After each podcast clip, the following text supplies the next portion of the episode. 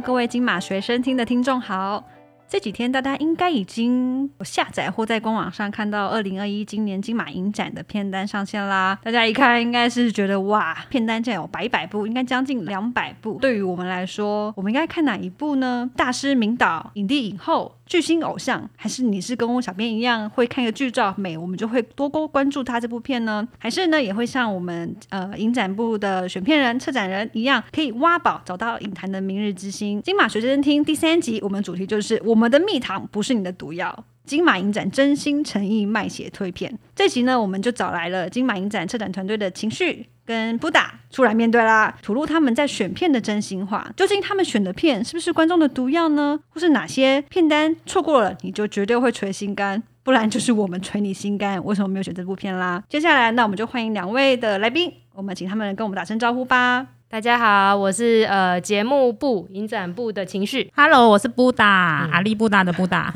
好好好，可以听得出来，呃，布达的个性就是很不一样。其实。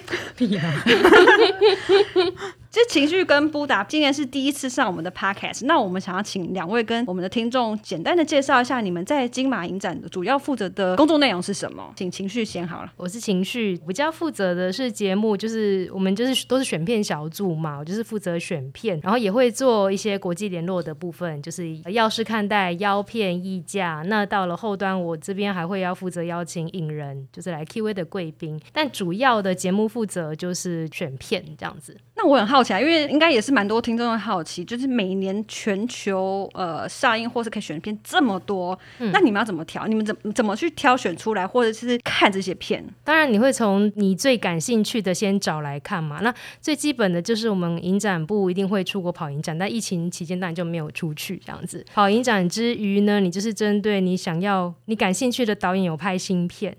对，这个也会是我们的一个目标，或者是那种你国际间看到的那种 bus，你会密切关注各种国际新闻嘛？我人不在坎城，但坎城开始了，新闻就会有。你看大家的讲的，或者是或者是坎城公布片单之际。早离坎城开始之前，柏林展公布片单，任何重要影展公布片单之际，之前每个各家媒体预估的哦，哪些片子会被选进去的这种，你看大家的 bus 在哪里，这也会是我们关注的焦点。那你有算过大概一年有多少部片吗？上千哦，很多哎，我我没有办法到万吗？我们我们就是会有一个那个我们要来的试看带的清单啦，至至今已经九百多部，已经要入千了，但但。这个，而且这个单，这个是看待清单，其实还不完全的准，是因为像以前往年我们会出去跑影展嘛，那跑影展一个人都会看下来，十二天里面密集看四十几部片，有些片子觉得不好，我就不会去药师看片了，我不会选的。所以其实那个总片量之大，那绝对不是单一个策展人或我们一个总监都就看得完的这样子。出国选片是怎么样的经验呢？就是一个会累得像狗一样，大家都很羡慕。电影看得很爽，但就是睡很少的经验。其实跑跑影展，大家呃，大家可能会很好奇。那跑影每个影展跑起来都不一样啊。如果如果说我们呃，就要要说的话，我觉得金马团队。每年都一定会去，然后连续去了十几年，就是坎城影展最重要的。嗯，对对对，那影展跑起来，就是你就想象它就是重要的影片的世界首映都发生在那里。那除了正式放映之外，它还有一个很大的市场展，然后市场展那边也会有许多的影片。然后我们就是整组人带过去，密集的要在那整个影展期间，把它所谓的官方单元、平行单元的片能看多少就看多少，因为那是我们选片的一个重要的骨干。对，然后等于说你就是会看我们，因为那种放映你是要赶场的，场与场之间跑来跑去，然后你还要利用场间去跟，因为我说还有个市场展嘛，你你的平常。做生意的窗口都在那边了，你要去跟人家开会，对，场与场今天要 slot meeting。那晚上其实坎城的海滩边会有各式各样的 party，我们也没得去，片商就会去 party 交朋友。但我们比较是因为我们就是必须要密集看片，所以晚上我们通常都回个公寓吃个东西，又要冲出去看一些晚场的电影，所以一整天真的都在看片。那回到家，回到公寓，因为我们都会租一个公寓，大家一起住在里面，有的睡地板，有的睡床这样子。然后回到公寓之后，有些时候一两点也不是就可以睡觉。我们就要写写稿，因为我们都是拿媒体证。对这个有机会可以再做一集啊。我们如何跑坎城？对对对，然后所以根本就不是出国旅游，绝对不是，超级不是啊，绝对不是。虽然说看电影对我们这些爱看电影的人来说就是一种放松，因为我其实说像坎城，我们每天就是看大家就是明星拍照啊，在哪个饭店啊，然后沙滩啊，我说哇塞，看起来很。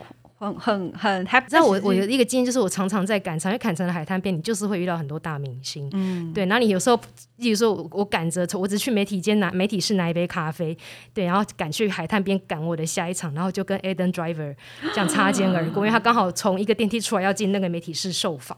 对，就是哦好，Aden Driver 我就走掉了这样子。然后以前不求离婚之前，还是银色夫妻的时候，举例，因为那一天是他们的红毯首映场，办在下午，然后也是一样，那个外面就是水泄不通，人山人海，然后你就是要出去，你也是要在海滩边赶场，你永远都是像狗一样的在赶场的那一位。然后因为坎城的海滩会发生很多事情，会有很多追星的人。那个那个是一个小城，一个小小的海城，然后主要的就是在一个海边。然后那个城市其实搬出搬出去的证只有四万多张，可是真的赶整一展期间。它会汇集到二十几万个人，所以想想看那个人口密度有多高。那我就说嘛，布布球来这边办首映的时候，哦，人人口之满，你看我们在赶场还要拨开人群，你也你远远的就看到他们的后脑勺，就是你真的会遇到很多的明星擦肩而过这样子，但是就是你就没有办法跟他们，对你如果看到哪一个，大家很多片商都喜欢跟明星自拍嘛，嗯，对，那都比较不会发生在。做影展的我们身上，而且就是对，我们都在经过。而且如果你经过那种晚上首映场，你就已经赶着要到另外一个平行单元的戏院去，然后因为首映场那个维安都围住，你就还要就是要绕路啊，对，就会很痛苦。然后一直 excuse me 啊，然后他的路上因为都是穿礼服的人嘛，然后他的路上有很多很多带着相机的大哥，然后就一直要。他们就是那种观光客型，就是会去帮人家拍照留念，然后你就还要拨开他们。对我穿的那么狼狈，你不要拍我了吧？这样子。哦，对对对，就是那个海滩边发生的事情非常之精彩。但我们以后可以。做一集专门聊这个。其实我自己有跟呃那时候是小佩跟文老师去了柏林，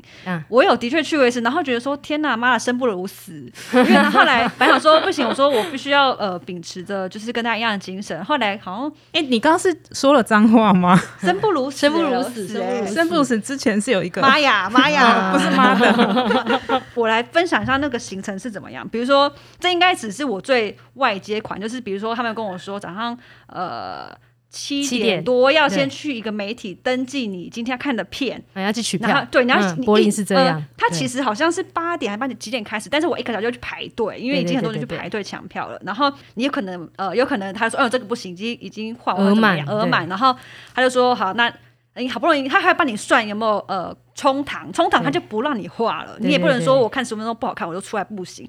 然后等于说，你一天行程排完之后，你就开始去看片。嗯。然后你要赶交通嘛，因为的确柏林比较大，柏林是整个城市在办影展，所以有交通时间。我还要算怎么去交通工具。然后去了之后，到晚上有可能会看到，呃，如果看到最后一场的话，可能过十二点。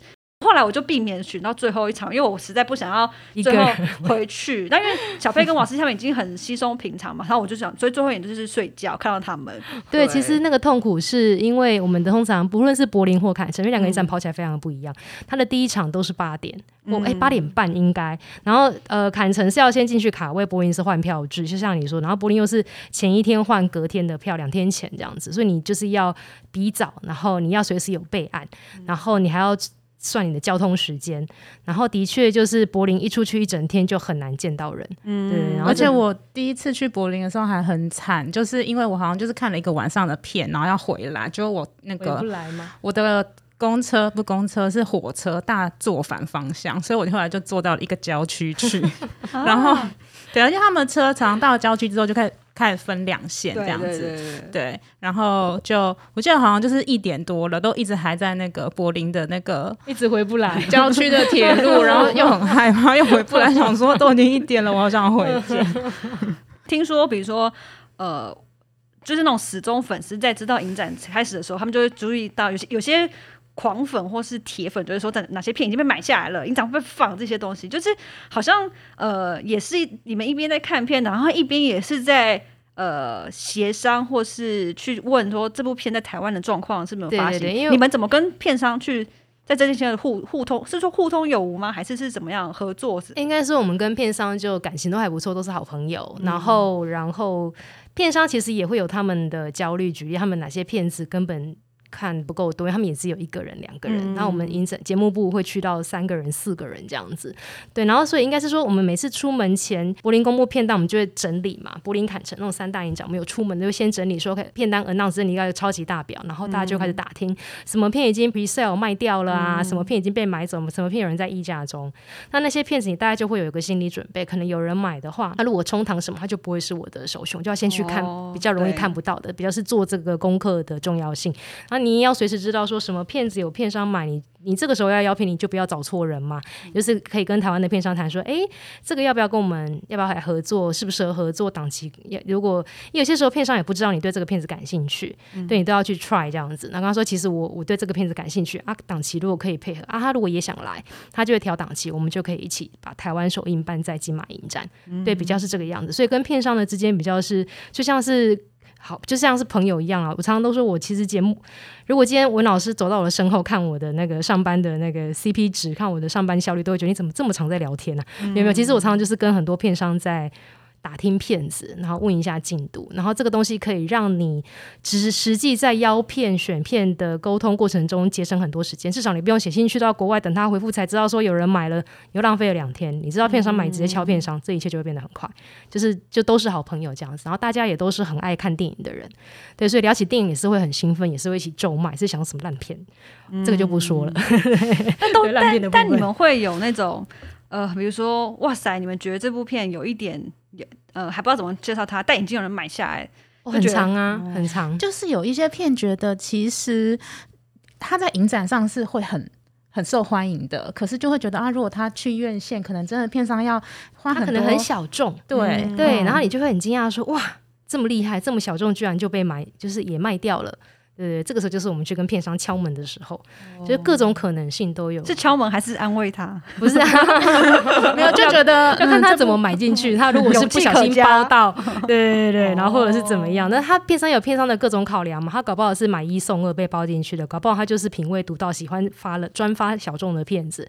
对，那搞不好他是真的知道他就是这么冷，但是他或许要上 OTT 平台需要一些 title，对他根本也没有要上院线，就是各种可能性都有。就片商的。沟通跟合作又又是另外一个，又可以讲很久啦。对，因为大家状态都不一样，这样子。对，因为以前选片你可能就看电影就好，可是现在其实很多是很多导演跟演员是从电视剧或是影集剧集出来。你连平常做功课的时候，连这个也要看吗？没有，不是我们自己都爱看，只是爱看。对对对对对，都会追剧。对对对对，但是是什么都追哦。嗯，我们还蛮扎实的。我们之前在疯狂动画，对哦对，因为我们今年很多动画，就从那个《鬼灭之刃》，我想就是全台湾的观众也都一样，《鬼灭之刃》开启了我的动漫之路，我只能这么说。因为今年，等于说我们其实已经两年没有办法出国了，对，从去年开始。那你们今年在选片上，你们是怎么样克服？本来应该在国外的你，但是今年都在台湾选片呢？那就是要克服网络断线，跟一直被网络踢出来。其实因为疫情，所以。不出国是一个全球的现象，所以反而我们很容易要到试看连接。对，即便是骄傲的坎城影展，它也有部分的影片有市场展是线上看得到的。嗯，那坎城是因为停了一年嘛，停了那一年，因为它也停，没有看，没得看很正常。那今年的坎城虽然延期，延期之后它照常举办，又异常盛大，然后就是至少它有一个市场展的部分，我们就改申请市场展的证。然后就就是就是就在他的线上看能看的部分，其他的大部分还是要试看连接。嗯，怎么克服呢？我觉得像今年那个试看片已经冲到九百多部了，我觉得有一大部分原因是因为看成片线上。我们以前可以在外面跑消化淘汰掉那些片子，现在都是因为你没看过嘛，你就得要连接影片，就是得进来，你就是就是会。占你一个空间，这样子。就之前大家在 work from home 的时候，我们是在家里面下班就看片，这样子砍城的生活，就是一直那时候刚好就是砍城期间嘛，所以我们就是一直在有一个月跌到砍城开始。所以他放片的话，他是按照就是也是一般放映时间吗？还是他就是类似我们在家里看 OTT 平台？没有没有，他有他的放映时间，所以他一放你就要去看。啊，他演完，因为我们会自己排场次，就跟我们人在砍城一样呐。然后我们会协调，例如说这个片子我看，这个片子你看，然后然后等于说就是就是，所以很遇我遇到很多很荒谬的情况，我都不知道我跑了坎城十三四年还可以这样子看坎城，就是我会一边切大蒜一边切菜一边看一边办，因为就是从电脑接大电视嘛，荧幕还是希望越大越好，对。然后网络连线希望它还可以稳一点，可是就是它开眼就是遇到你吃饭时间怎么办？你就是得做菜啊，所以我就抱走了笔电跑来跑去，有时候在厨房一边切菜切肉腌肉一边看这样子，那有时候就是一边吃饭一边，因为他也不能按暂停嘛，它可以停，他每一个不一样，对。我们碰到那种不能暂停的，就会很痛苦，对，就很紧张，就完全不能停。比较是为什么不能停？是我还有下一部片要看，我可能下一个片子四点开演，所以我得在这两个小时之内，我还是要把它消化完。虽然我说我也可以按着晚一点再看，可以停。它好像有一个时，有些片是有时间限制的，你只要 play 下去没有中断，其实好像四五个小时都还是可以看。也有遇到这样子的，嗯，对。但是因为有些时候是因为我卡在我今天的业绩，我有个三部片、四部片得看完。我有下一步要开演，类似这样子，就是你还是会被一个放映时间给局限住。虽然在线上，那就很方便，因为你就是在你家蓬头垢面的看，你也不需要怎么样，而且就不用再砍成你可能要一部一个小时的片，你要提提前三个小时去排队，然后那个 CP 就很低。砍成排队是就是恶名昭彰，但听说今年疫情，他们终于变聪明了，改成线上选位，类似这样子。但这个就是。我们明年去了就会知道，对，看他有没有继续这么聪明。原来如此，那你们今年有特别选到哪些是类似选片这样选出来的片吗？哦，我觉得今年其实对，因为今年砍成，我们其实目前发稿，它已经很多砍成，不是真的不是我们估，而是今年的砍成真的很很多了，很精彩。你就想象它其实塞了一年，停了一年，对，停办了一年，所以它大家都想要急砍成嘛，大家都是愿意等砍成嘛，所以那当然。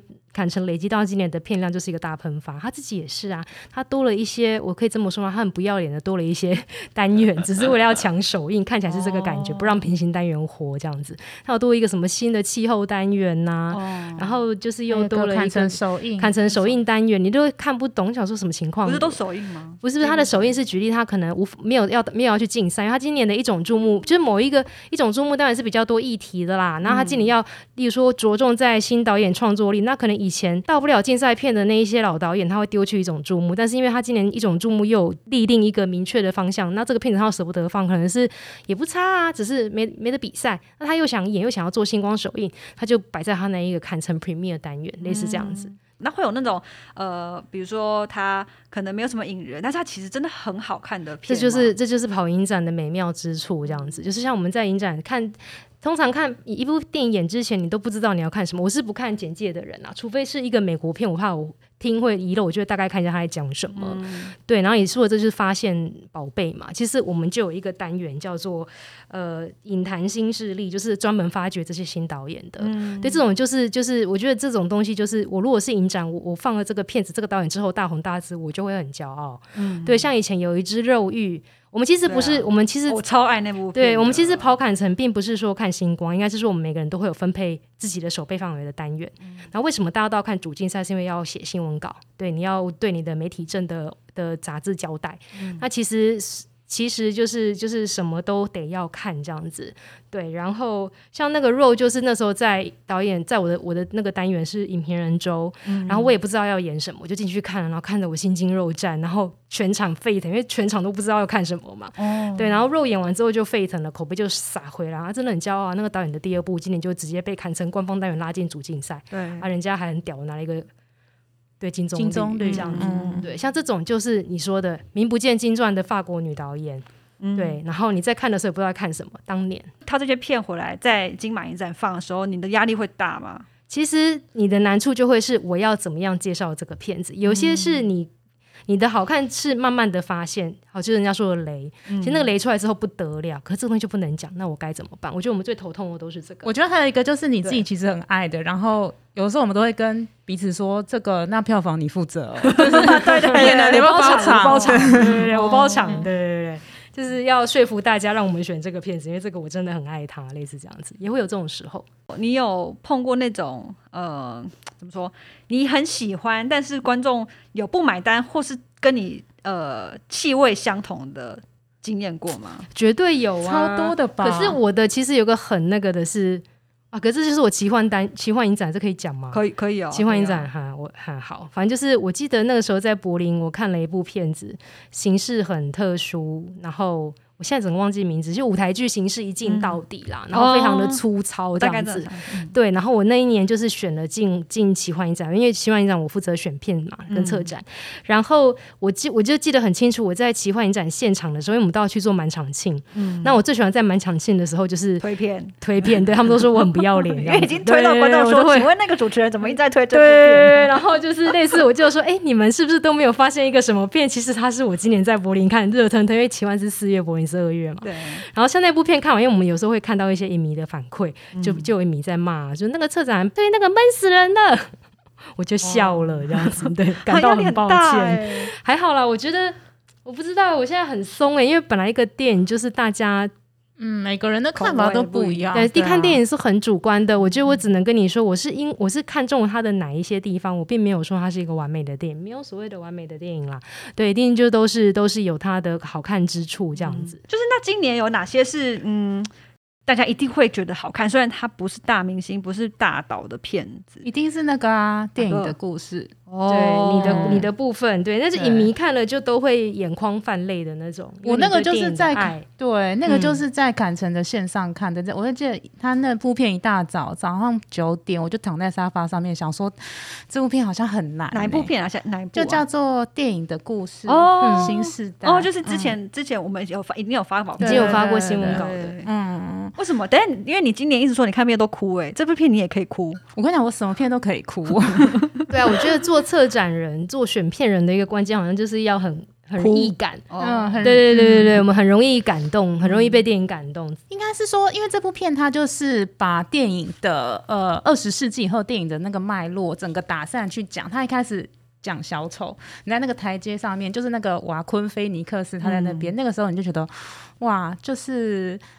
他用一种很随性又很感人的方式讲这他对电影的热爱，然后在疫情时代，我们看电影的方式都改变了。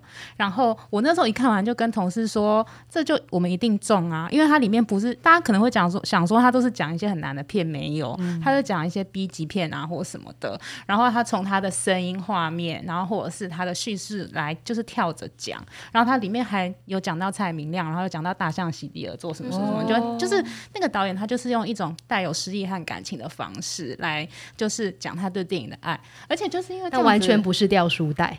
对，因为一开始真的会有点担心，是不是要跟我们像是只是历史完全电影史变成影像？我一开始就想说，我一定会睡睡，然后后来就是一直感动、感动、感动。因为我们自己群，因为我们都在家看坎城的片，我们自己三个人有一个群组，就会一直说。然后布达那天的状况就是，我这个片子快要演不完，我的下一部片子要开演了，可是我 我想把它看完。对，因为通常你看了一个片子，看了大概一个小时多，决定要的话，我们就会先停下来改看别的片。因为你已经会要要了，有些时候会有这种状况。然后他那天真的就是一个停不下来的状况，而且我记得我们后来自己在家里面聊聊，就形成了这个单元，对不对？电影万岁的单元里面，那个片名叫做《电影的故事新时代》。哦，好，所以呃，如果你是一个铁呃，应该说什么电影铁粉，一定要去看。我觉得是电影杂食杂食。对你只是要是，你只要是爱看电影，你不见得一个金马影展要看二十部片，不用。所以他的，因为他的片也不是那种比较让大家觉得曲高和寡的作品，不是，就不是在掉书袋。他也跟你一样是影迷，你发现这个人跟你一样对着电影有这么大的热情，他可以爬输出一套他看电影的方式，这就非常的感人。这样子，对。那还有其他部片吗？我的话是今年坎。神，我看了一部叫做《下课后的秘密》在影坛新势力，它其实是一个很简单的小品作品哦，它就是给你看，它的镜头摆摆的很低，就是给你看一一对一个好像是六七岁刚要进学校念一年级的妹妹，她跟她的哥哥，哥哥已经在里面了这样子，然后这个妹妹就是从。你知道那种分离焦虑症，不愿意进学校，到进了学校之后，一直都要找哥哥，然后就发现哥哥好像被霸凌。OK，他就点出了这个孩子的困境。那这个小小小小孩呢，遇到了哥哥被被霸凌，然后哥哥为了要存活，哥哥不让妹妹跟家人讲，然后这个之间，然后这个小孩子做了抉择。然后因为他镜头摆的很低，你就会发现说，其实这些这些有一些政治的问题、社会的问题，在这么。你真的是一一一入社会，他们这么小的小孩子就要被迫去面临这些这些问题，这样子，那他要怎么解决？然后他也不是带有政治色彩，然后你就会非常的揪心，很替他紧张，因为你就想这个孩子，那他该怎么办呢？那你就会回回回推到他的状态，然后就以小看大，这样子非常感人，我觉得是很感动。应该说，你一边看的时候，你还真的觉得说：“天哪，成长好痛苦。”对，那该怎么办呢？你会一直去想说，这个小孩你要怎么样解决这个问题？然后这就是这个影片感人的地方，因为导演他没有给答案的，他没有让你选边站的，他就是把这个小女孩遇到的难题演给你看，然后你就去看这个小小孩他怎么样判断，怎么样解决，然后怎么样去想办法帮自己跟哥哥突破困境。然后其实背后讲的是霸凌这件事情，对，霸凌可以用六七岁的幼稚园小朋友的那种互动，然后完全是在小孩的角度让你看到他们的的的方式，这是非常的动人。那这就是你要怎么卖呢？因为就是就是小小孩嘛，他也不是名导，他是一个新导演，对他也没有名，因为他其实也不是要给小小孩看，他其实是没有，他是要给大人看的。对对对对对。那要怎么让大人来愿意来看这样的题材，也是你们的挑战，没错。像我要怎么样去把这个影片写的很好看？对对对对。不要不要来是我们骗人，是真的好看。对我们都是用心在写，写出它的。好看之处、可看之处，这样子。对，其实我们去年开始，影迷可能有发现，我们有办一个呃影迷新时代的一个活动。对，那去从去年开始，那其实奇幻影展的时候，我们也有办呃。会等于说，他是会让呃学校老师带小朋友一起来现场看，呃，等于他们走进了厅内，不是只是以前在课后辅导，在电教室里看电视上看一个影片，只是让他们实际走进戏院来这样看。那去年开始有这个单元，然后我我不知道，我们今年其实影迷新时代又开又。就等于说第二年了啦。其实影金马影展一直有一个青少年电影课，但他都是算是小班教学。是怎么想要规划这个计划活动？第一个，其实我们年纪离青少年很已经很远了。你刚刚讲那个下课辅导后看片，就完全显示了你的年龄。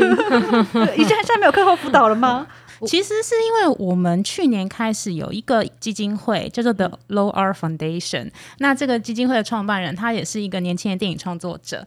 然后他因为在国外长呃在国外求学念书，然后他就是在国外的环境就觉得其实呃他去了也很去了很多影展嘛，然后很多影展也会呃让呃青少年去看片，然后他就会发现说，哎，台湾其实比较缺少这样子的那个场合。还有就是对于电影试读、影像试读的这个东西，其实。我们在我们的求学经历里面是比较少遇到的，因为我们自己应该就是都是因为自己喜欢看片，然后自己跑去看片，在。求学过程中，其实他没有在正式的学校的那个课纲里面。那呃，这个 Loa Foundation 他就希望说，可以呃，在金马影展里面，我们看有什么办法，我们可以就是以高中生或是国中生，就是十到十八岁的呃一个 target 作为一个目标，然后等于是我们来让他走进戏院看电影。尤其是现在，其实因为不管是疫情或是各种那个媒体，其实。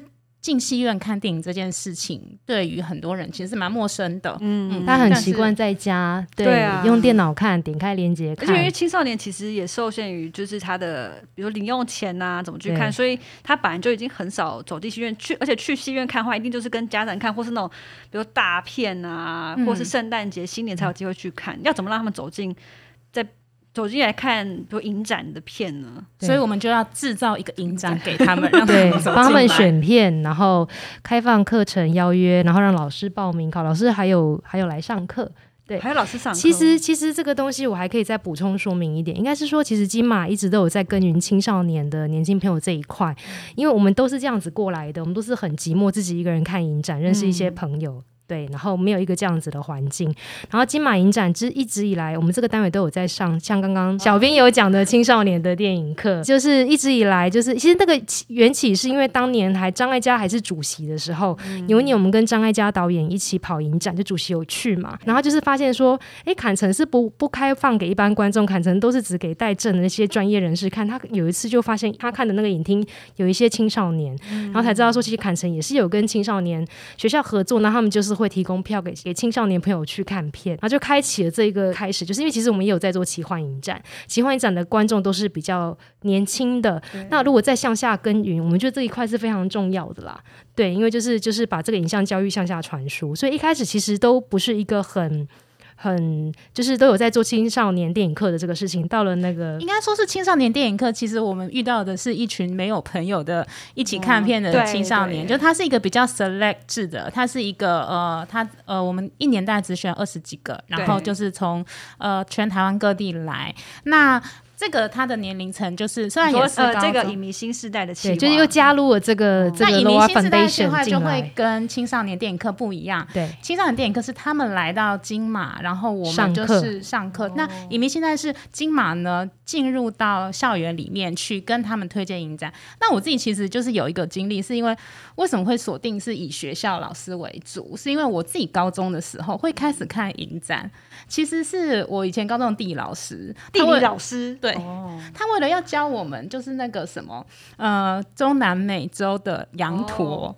他就叫我们看《碧海蓝天》，然后就是草草泥马。对了，对了，没错，就是李正姐。对对对，那时候还没有叫草泥马，是叫羊驼。然后他就是给我们看《碧海蓝天》，因为最后他们就逃出来，在那个火车上面就有一群那种老师很感人，老师为了那一幕，老师的梗埋很久，埋很深。对，因为老师我后来知道老师自己是影迷。OK，然后你们是很幸福的学生。他就是让我们看了《碧海蓝天》，然后那时候刚好有那个春晖。影展，我要开始泄露年龄。他就是带领了一群电影公司啦，对，那个那时候弄一个卢贝松影展，就是帮他早期的片《地下铁》啊，《最后地下铁》什么的。对，然后因为这样子，我就是开始去看电影，也是在我高中的时候。就后来，嗯，就看着看着，我就爱上了艺术电影。就哎，原来电影有其他的形式，他们讲述故事的方式和我们平常习惯的不一样。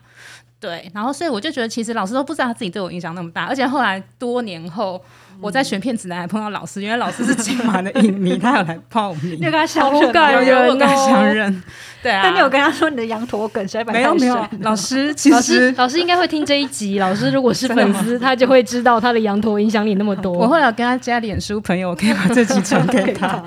其实老师是有呃目的，或是有希望带一些讯息给我们的。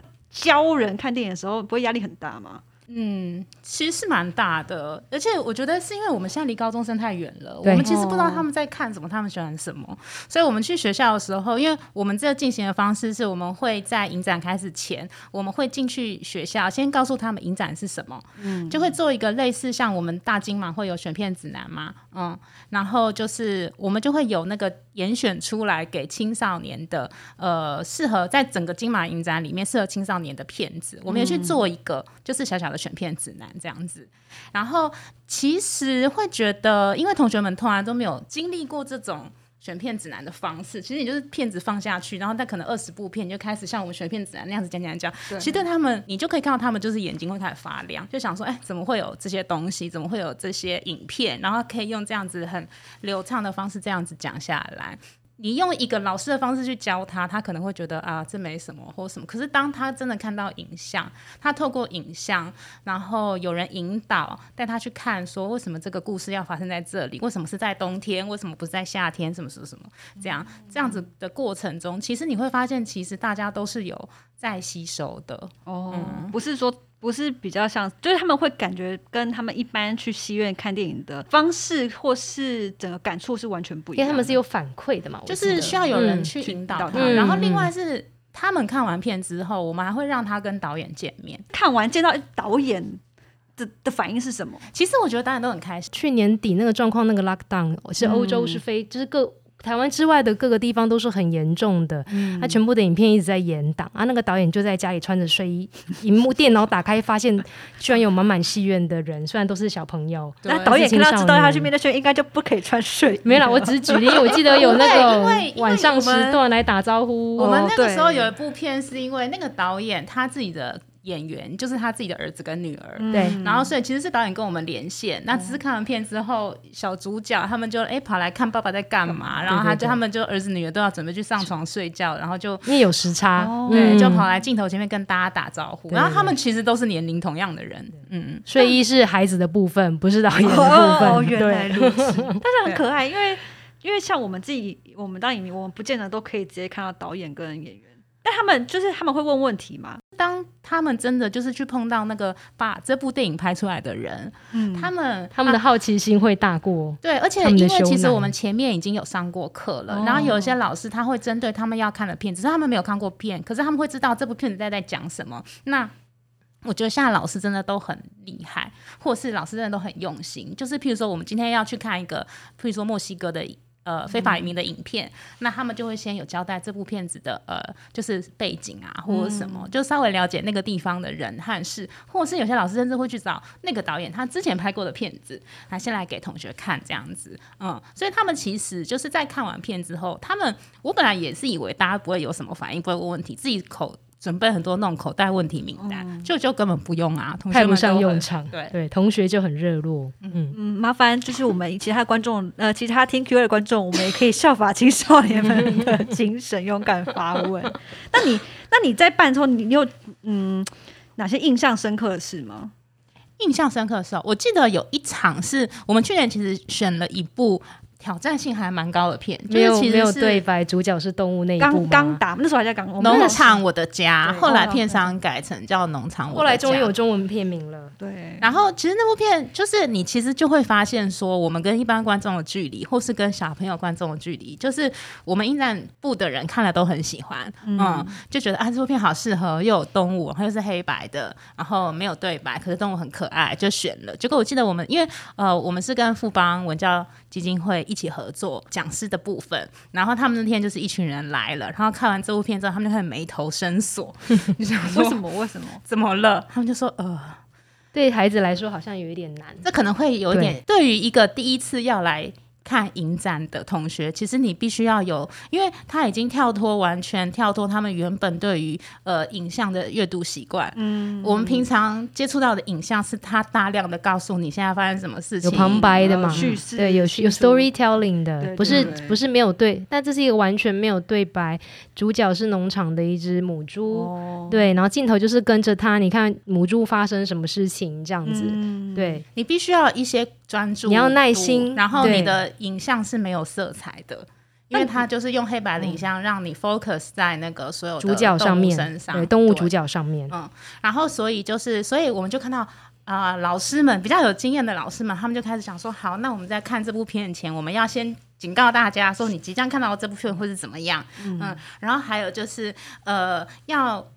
后面要就是在问问题的时候，在跟同学们做讨论的时候，要往哪个方向去讨论？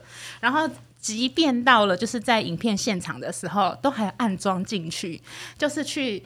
观察就是同学们的关注度，嗯，因为其实有点害怕是，其实现在的呃学生大家都有手机嘛，你就很害怕你在看电影的时候，上面在演上面的，下面的滑手机滑成一片。对，然后的确也是，呃，那次的观影的确也是，而且那次的观影刚好我们又有跟呃一些自学团体合作，嗯，所以就是有自学团体的小小朋友来，嗯，然后那个年龄层就差很多，就是那个场子里面可能有五到八岁，然后有到十六到十七岁的同学。们，嗯，就是有点担心说那里面的反应，就后来看完之后，殊不知就是还是有跟大家连线嘛，嗯，对，然后反而是那种五六岁的小小朋友，他们就会直接，因为大家就想说啊，因为那个。纪录片，然后又是很难的片，他要问什么问题？他会害怕。对，就小小朋友，他就马上就第一个劈头就问，他就问说：“为什么你这个是黑板？”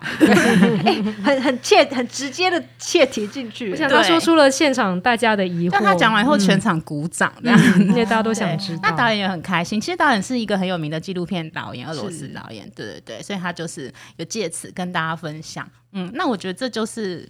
这一个气化，我们想要达到的事情，就是让你去思考，借由你平常没有看过的影像去思考它。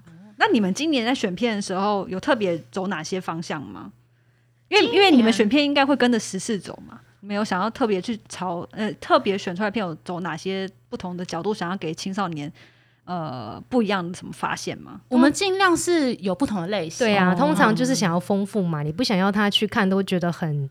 很一样，但是你们应该要小心级数的问题吧？级数也是有在注意啦。嗯，对对应该是说，譬如说，我们希望他可以用不同的类型，知道影片要怎么样用不同的方式表达。例如说，纪录片，纪录片要怎么样用记录的语言来讲述？譬如说。我们现在这一两年遇到就是疫情这件事情嘛，它改变了全人类的生活，所以我们就是有选了一部，就是也是今年金马奖的最佳纪录片入围影片，是二零二零的一场雨。嗯，他连名字就很切题，就是讲二零二零，对，二零二零年的一场雨，对，是李永超导演的。然后我们也有动画，嗯，因为其实大家。很常看卡通，可是对于这种长片，不同的呃绘画风格的呃叙事，其实会不太熟悉，嗯，所以我们就也选了《狼行者》。你们会要什么去带，就是青少年，应该说青少年观众来看这部片呢？嗯，我们就是我们首先会就是除了。介绍影展之外，我们还会安排一堂课，就是是做专门电影员的课，讲的其实很简单，就是所谓的语电影语言这件事情，就是怎么样是长镜头，然后怎么样是切换镜头，然后角色怎么样建立角色的，让他们更有意识的去。读他们去判读他们看到的东西，不是只是稀里糊涂看过去。嗯，然后看完之后，我们还会找就是，譬如说动画导演，嗯，就是到现场来跟大家做映后的讨论。说台湾的动画导演，我们目前的希望是这样啦，但还在规划中。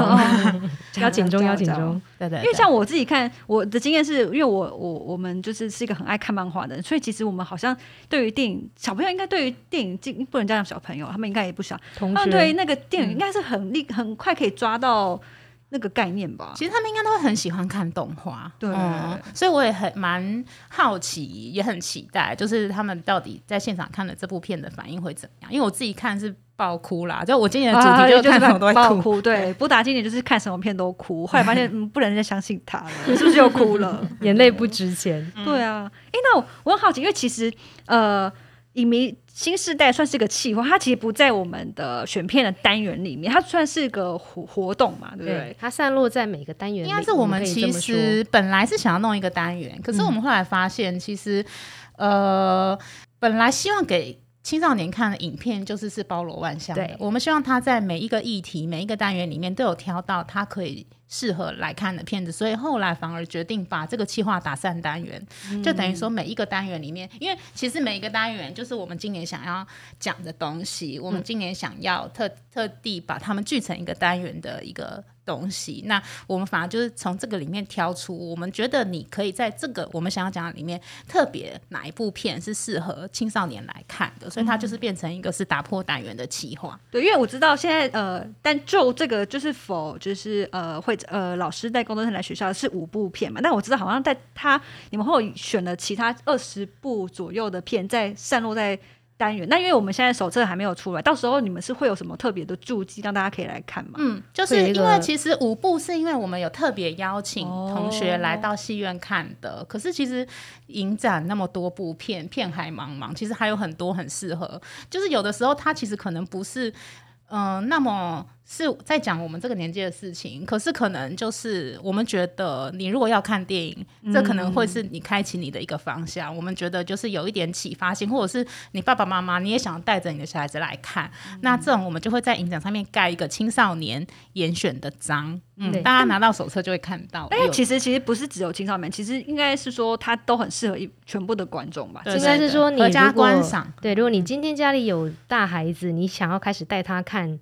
影展，那你不知道怎么样帮他挑选影片，那你就是选这个青少年严选的章，那至少你不会踩到限制级啦，或者是电影影像太难的那种不设防，或或者是你那爸爸妈妈本身是金马影迷，后来生了小孩没办法带小孩，然后带小人一起看的这一种，或者是你本来都看奇幻影展，你都觉得大金马很难，但搞不好你可以跳，如果怕怕遇到太难的片，你或许可以选，但我。这不不表示这些片子都很不怎么样，有些片子很很厉害的，但是它其实是好读的。其实我们今年还选了那个一个经典，就是科波拉修复的那个小教父，对美国的一个 Y A 经典这样子。因为它算是个活动，你们有之前有在其他的地方看过让你印象深刻的活动吗？比如比如说我知道柏林其实本来就有在做青少呃，应该说青少年吗？就是小，它就是一个单元，就是是 generation。柏林的选片你会觉得很很感人。你有时候去跑欧洲影展，因为柏林影展是要跟观众一起看电影的，不像坎城都是跟专业人士，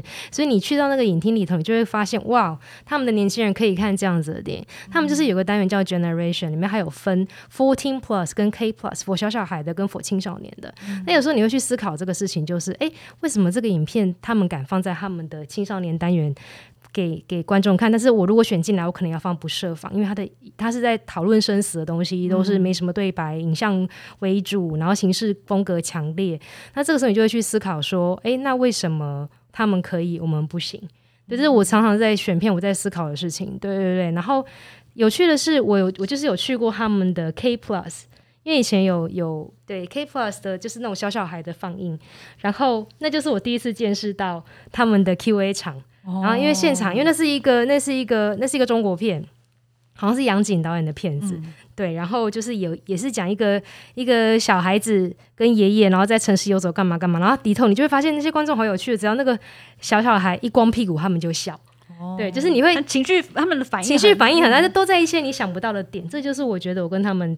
我跟那些小小孩的差别，然后他们问问题的时候，就是把一个麦克风在前面，把全部想问问题的观众叫去，然后他们就很可爱排一条，然后就像是投票一样，问完问题，当然回去坐好等导演回答。问完问题，就是我看他们的 Q A 是这么进行，然后他们的观众是小小孩。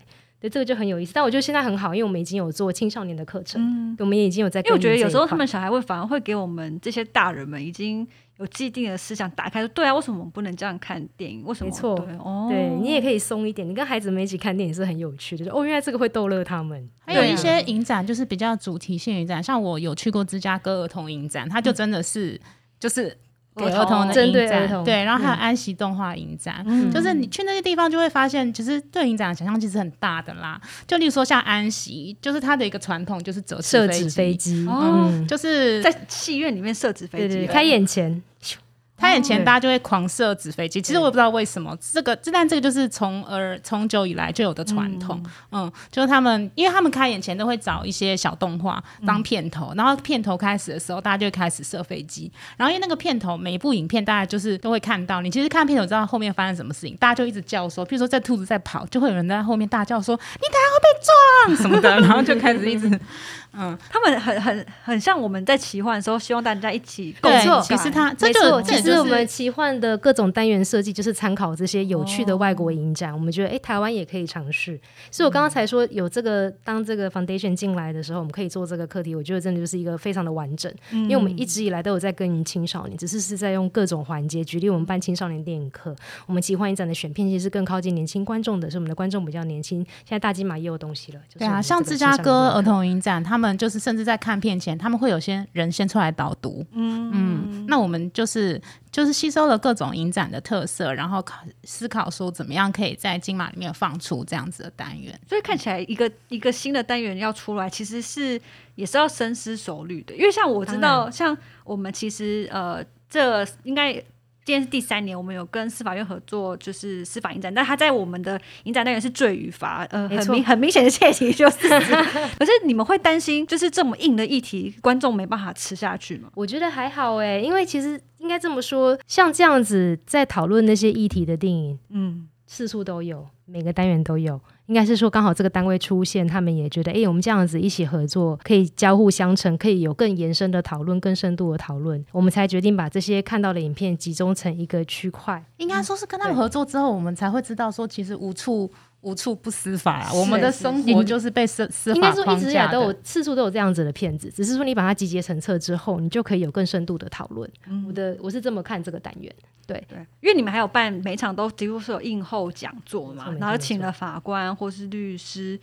一起一起来来来讨论这个东西，对，因为这个是我们跟司法院合作的这个单元。那其实司法院一开始成立这个影展，它的目的就是想要跟民众对话，所以对话这件事情是呃整个最中心的主旨。嗯，所以要对话，那当然就是透过映后座谈的方式。我们就是会找一个，又影展方，我们这边就是会找一个影人，嗯，影评人或者是策展人，然后法律界也会出一个，就是由他们那边就是对应相关呃法律的法官来，嗯，然后再我们又从不同的观点、不同的角度，嗯，来做讨论。因为这的确也是出乎我意料之外，因为一开始我们都会觉得，对于法官来说都会蛮，就是会有种压抑，就觉得是审判的人嘛。可是其实后来发现，原来其实，在司法院有一群，他们其实是法官，但是影痴，他们可能看的电影不输不输我们一般观众，或是对啊，就是其实他们也都很爱看片，然后也是也算是杂食。然后记得我们一开始跟我们合作那个郑法官，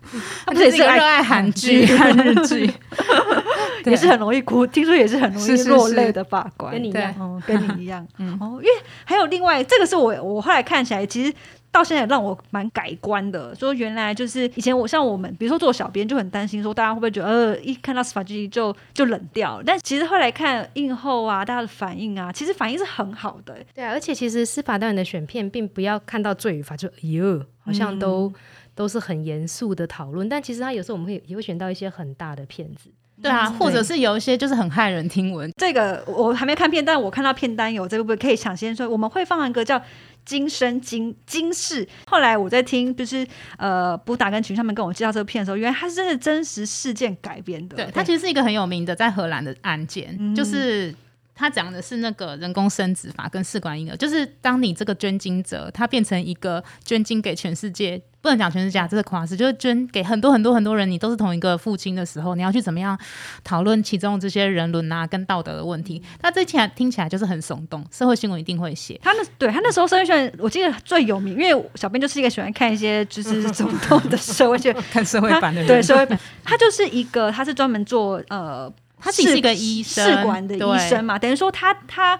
那时候好像他似乎是因为呃，竟然请他求助的妇女，她可能就是有生育的问题，他直接当他的小孩的爸爸。对，就说你精子你需要精子对不对？我有，而且我很多，那就送给大家。我记得那个新闻，因为后来说那个那个医生不觉得他有错嘛，因为他觉得他是在帮助这些人，所以这就很微妙，就是他要怎么讨论这些议题。所以其实你去看这部片，你就会觉得很惊人。你就看完这部片，你就会觉得毁三观，就是说，哎，这些人就是他们当这些人，他们发现。他们自己可能都是同一个父亲，他们怎么去看这件事情？